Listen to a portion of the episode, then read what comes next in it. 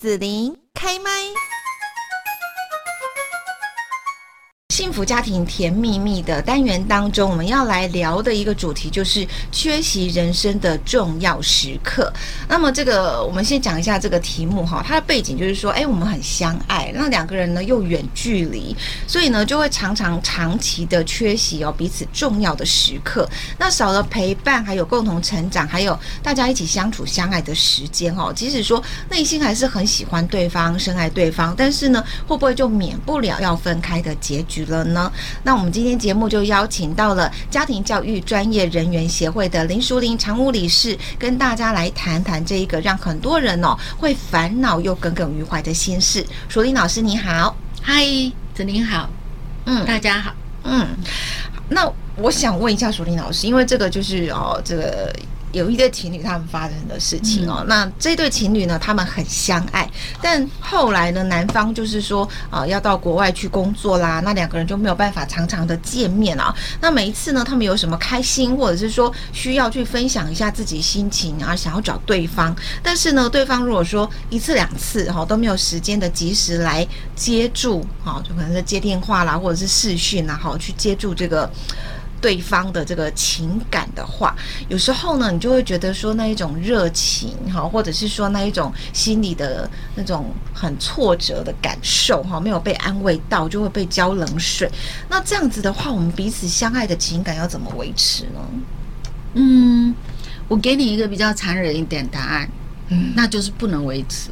哈，真的假的？有这么的现实吗？就是我我们这样说好了，我们要有那个伴侣关系，哦，目的是要做什么？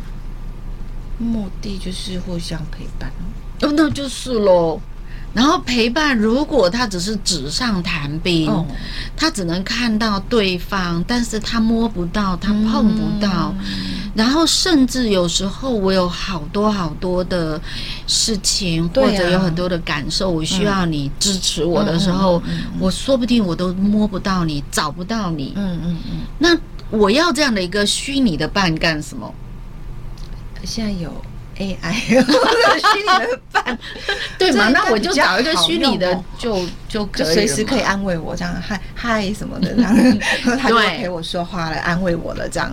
对，而且你虚拟的，你对他有任何要求，他一定会照办。嗯嗯。可是真人他未必，所以我们在说，嗯，理论上来讲，如果真是万不得已必须要分开，我会建议比较是短期的。而且中间你们一定要有固定的时间、嗯、固定的见面的频率，你才有办法维系这个关系。这样好，嗯，好。那我刚刚想到的就是说，这个是还没结婚哈，就已经这样。嗯、那如果说他们已经结婚了呢？那就是我刚刚讲的，你一定要有一个固定的时间、一定的频率去维系这个关系，不然就或者会那个。对，或者是你们彼此要商量，嗯、要怎么样让你们的家庭可以合而为一。嗯嗯，分开久了之后，这种感受就会淡了。而且像我们刚才讲，伴侣关系的目的就是，嗯、我想要可以拥抱你，我想要得到支持或者支持你。嗯，我们可以有比较有意义的一些深度的互动。嗯，但是。如果今天是一个真的很远距离的话，我会觉得他其实就没有达到我们讲的我要伴侣关系的这个目的。嗯，当然我可能就是名义上我还是有一个伴侣，对，或者我自己认知或者对方也认同，可是那就只是一个名义上。哦，他并没有实质的太多的含义的话，我觉得嗯。用想象的话，应该是觉得很美啦。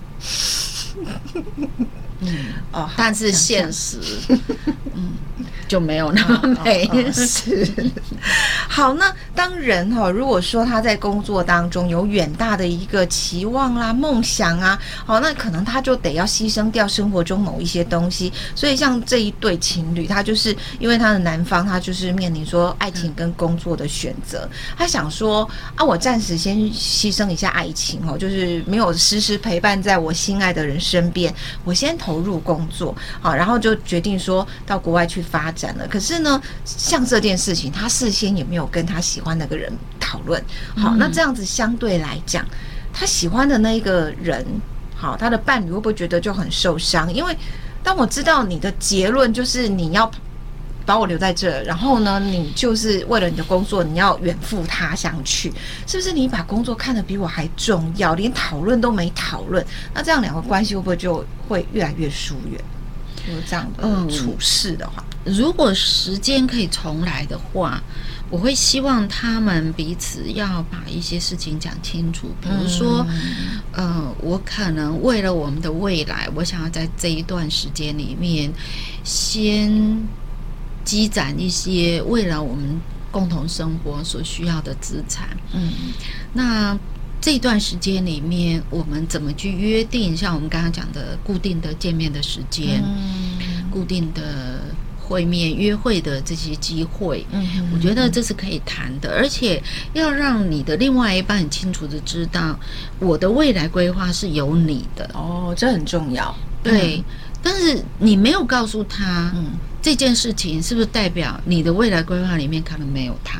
嗯，有可能。但是你一开始你的想法是说我是为了我们的未来，嗯，但是你的规划里面并没有把它放进去的时候，呃，光是想说为了我们的未来，但是没有放进去，我觉得这是不够的。哦，所以如果事情重来，我会希望他们可以把这件事情说得更清楚一点。那老师，你的建议是说？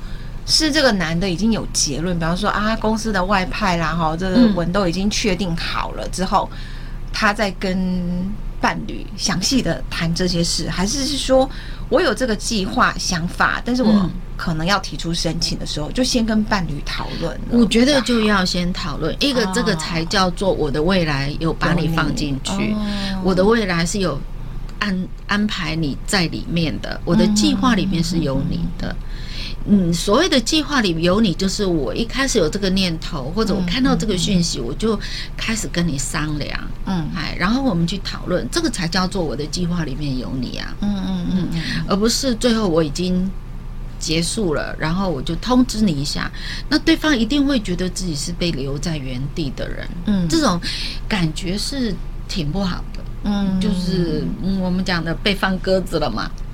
可是那个男的他可能想说，反正我申请也不一定会过啊，如果没过这件事就当做没有，这样不是比较好？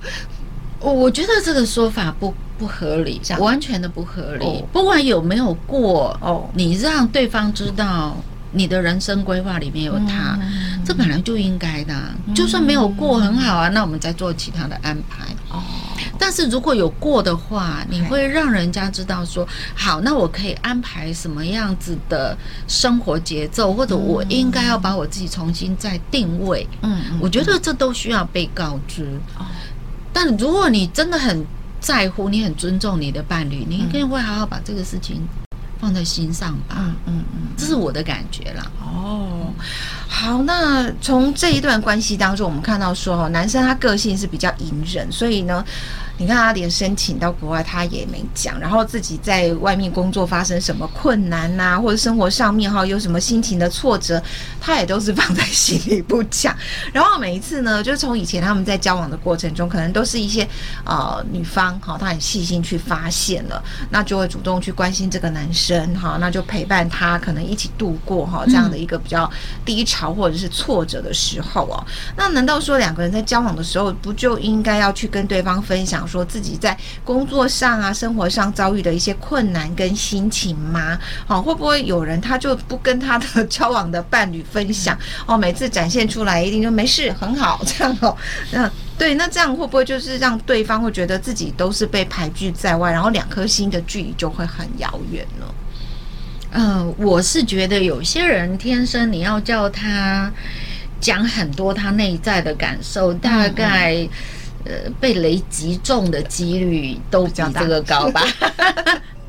嗯，有些人就是这样，但不表示说他就不可能讲。有时候我们的生活或者是互动的习惯是被带出来的。我们要说一句老实话，嗯，比如说你的伴侣很擅长于带你，会引导你，哦，那我们还是可以慢慢的习惯的。嗯，他会发现这样子比我自己单独面对或隐忍要日子好过多了，嗯、所以我慢慢就会习惯。但是你的另外一半呢，可能不要觉得说我这样好委屈哦，每次都是我在引导你，嗯、每次都是我先开场，然后都是我这么细心的去发现你的需要。那没办法，因为当初他一定他的这个特质是一定有吸引你的地方，嗯，嗯，要不然你不至于说。明明这个人这么八竿子打不出一句话来，你还喜欢他，你还愿意跟他在一起，嗯，所以这一定有某种理由。但是如果你今天会觉得说，既然在一起了，我除了我一直在引导你，我在讲，我也希望你能够偶尔也主动一次的话，那你可能就要开始教他，引导他，嗯，让他习惯，或者是他一开始说的很简短的一句，你就说哇，那。你刚刚说的这一段，可不可以再多说一点？我听不懂，我听不清楚。你慢慢的引导他，让他觉得说：“哦，好，你愿意听，你有耐心。”那我也可以讲。其实我们刚刚这样听起来，嗯，好像男生不太爱讲，不太容易表达。嗯，哎，可是我觉得这是一个误会，哎。哦，怎么说？在很多 men's talk 里面，他们是很能讲的耶。对。这跟性别又有关系，他同性别的 men's talk 他就很 OK，可是对于这样异性的，虽然是亲密关系的交往，可是他可能也都就说不出来这样。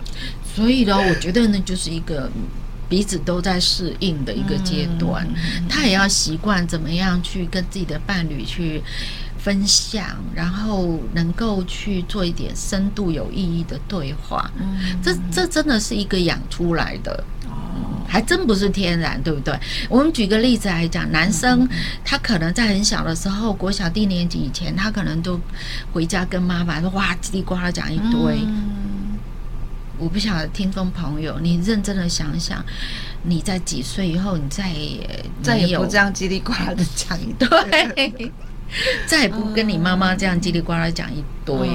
你大概几岁？然后接下来呢？你下一次讲了一大堆话，是不是在追求一个女朋友的时候？嗯，还是连追女朋友也没有？嗯嗯，那就表示说，你可能对于怎么样跟异性对话，呃，做一些比较有意义的深度对谈，你不熟悉，不熟悉跟不会不一样。嗯嗯嗯，那就让自己熟悉啊。那老师，你觉得是熟悉好，还是不要不需要熟悉就可以？就这个特质啊？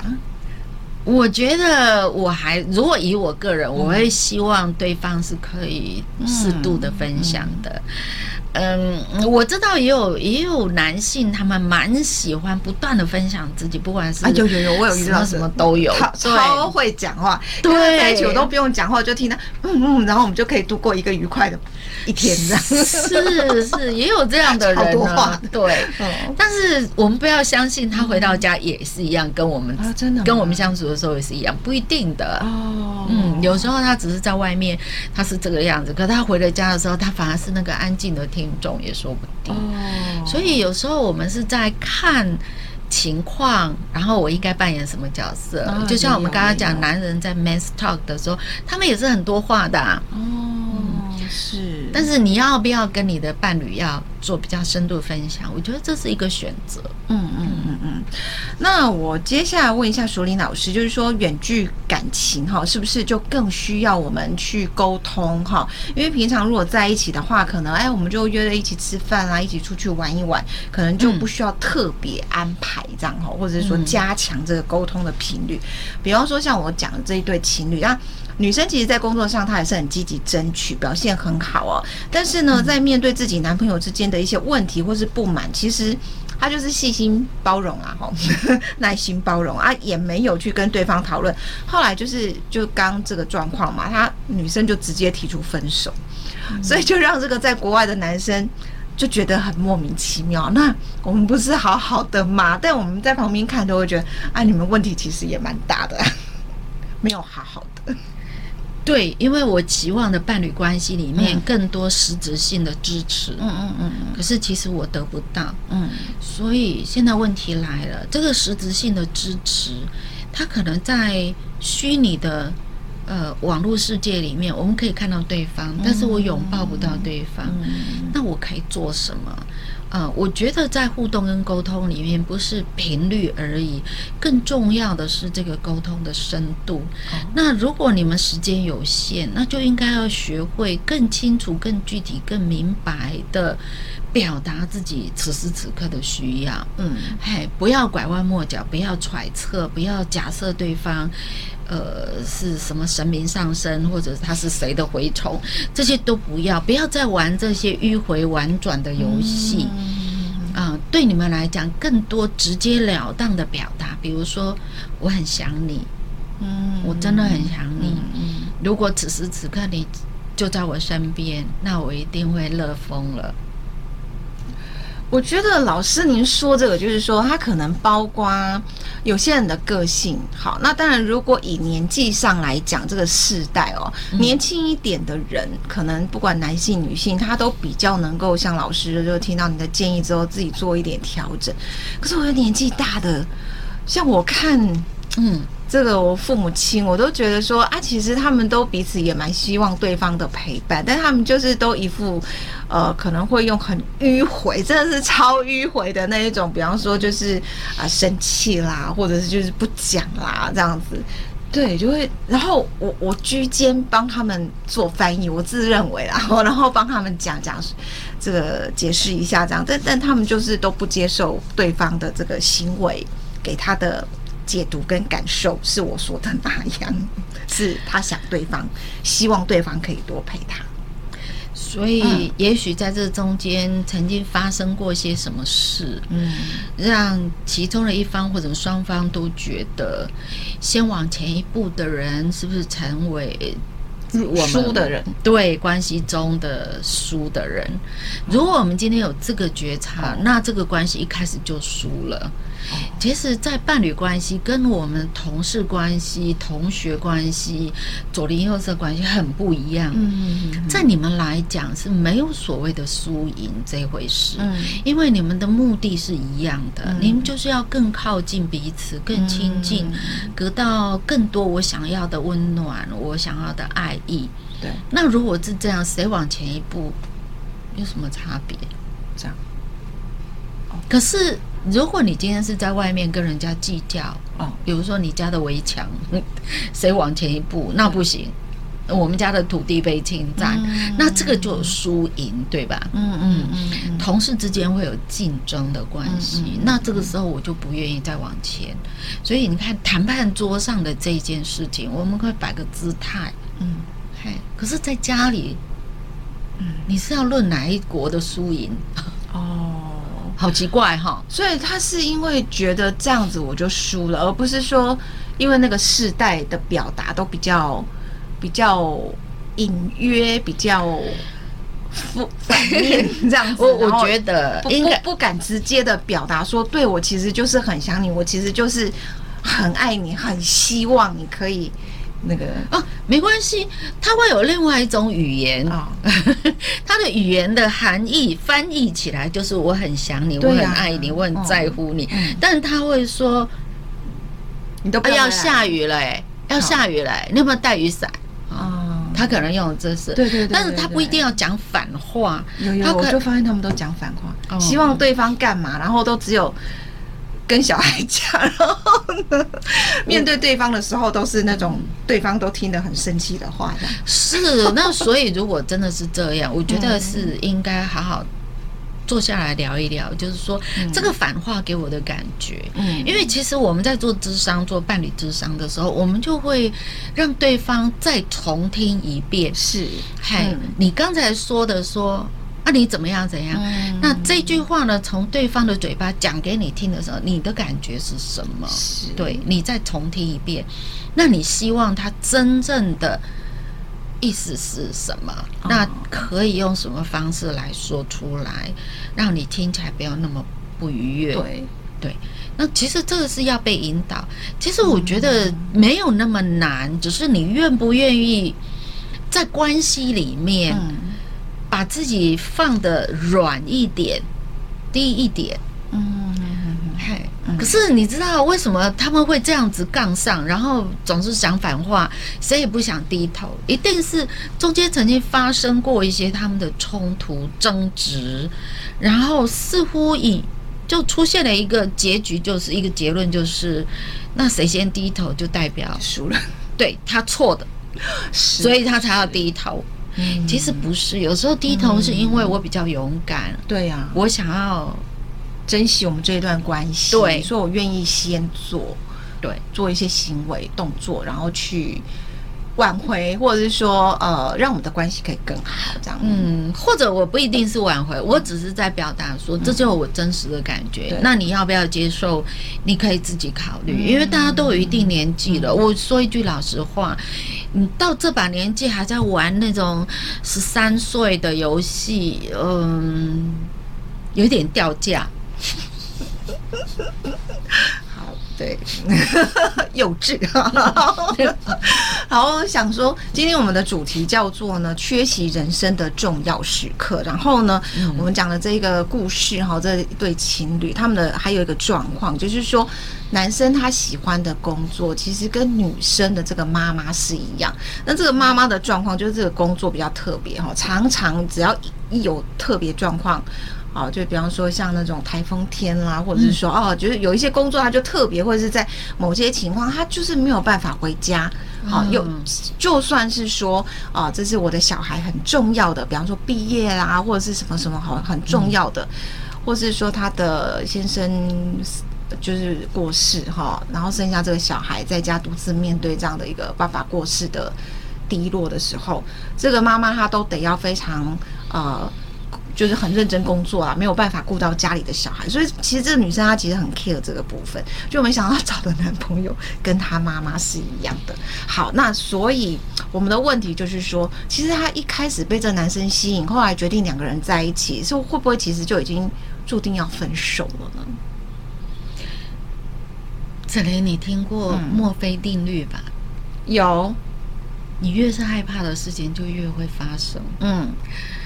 我相信，在他心底，可能其实是认同妈妈的工作的，要不然他不会被一样从事这个行业的男朋友吸引。嗯嗯，只是这份工作也有不足的地方，嗯，不完美的地方。对，嗯，所以你看哦，这个世间社会上，他们常常会对。呃，高危险的这些工作者给予很高的敬意。嗯嗯，原因就是因为他要牺牲他的家人在这个时候被保护、被安抚的这个权利了。嗯嗯嗯，因为他没有机会去做这件事。那同时，成为这一类高危险工作的工作者的家属，他也真的很了不起。嗯，如果。他认真思考，他会觉得说：“我真的承受不起这样子的孤独，或者我得面对独自安抚自己的这样的失落感。”那我会觉得，即便你谈了再多年恋爱，还是放手吧。嗯嗯。但如果你自己也觉得说好，也许我从小我看到我的母亲这样工作，我不想再成为一个。下一个这样子的人的时候，或者我的孩子成为这样的人的时候，嗯嗯、那我要不要跟我的母亲聊一聊？哦，他当初为什么选择这个行业？是，那我的男朋友他选择这个行业跟我母亲一样吗？那我的疑虑，我要不要让我的男朋友知道说，除了我很尊重你的职业，你对这个世间的付出之外，那。什么时候，当我有这个需要的时候，我可以怎么办？嗯嗯嗯嗯。我们相信很多在第一线的警察，比如说刑警，嗯嗯，他们真的很危险。嗯，消防队员，嗯，他是拿命去换人家的命的。嗯。但是当他出警的时候，我们知道他是危险的。嗯，那我可以怎么做？我觉得这是可以被聊的。嗯，尤其是有一个母亲在。嗯，他能不能从自己的母亲那里得到力量？我觉得这可能可以从这个角度思考啦。嗯，是。好，那最后这边呢，就是要请淑玲老师哈，也跟大家提供一下建议。比方说，我们如果有这样的情感啦、啊恋爱、婚姻或者是家庭方面的疑惑或问题的时候，嗯、是不是有一些社会资源可以来协助呢？嗯，我们谈家庭嘛，嗯、所以我还是希望各位朋友，你打个电话给家庭教育中心吧。我们手机用零二四一二八一八五，让受过专业训练的这些工作人员可以立即支持你的想法，或者帮助你解你心中的疑惑。嗯，好，那我们今天在这边呢，就是来聊到缺席人生的重要时刻。好，来邀请到的是家庭教育专业人员协会的林淑玲常务理事啊。那今天呢，也跟大家来呃深度的哈来聊到以这个。情侣的故事为案例哈，这样子跟大家来聊。那今天就要谢谢淑玲老师了，谢谢，谢谢你收听子琳的节目，欢迎订阅关注子琳开麦。子琳也想听听你在听完这一集节目后有什么想法或感受，欢迎留言分享或前往子琳的官网内职天生来逛一逛。我们下次见。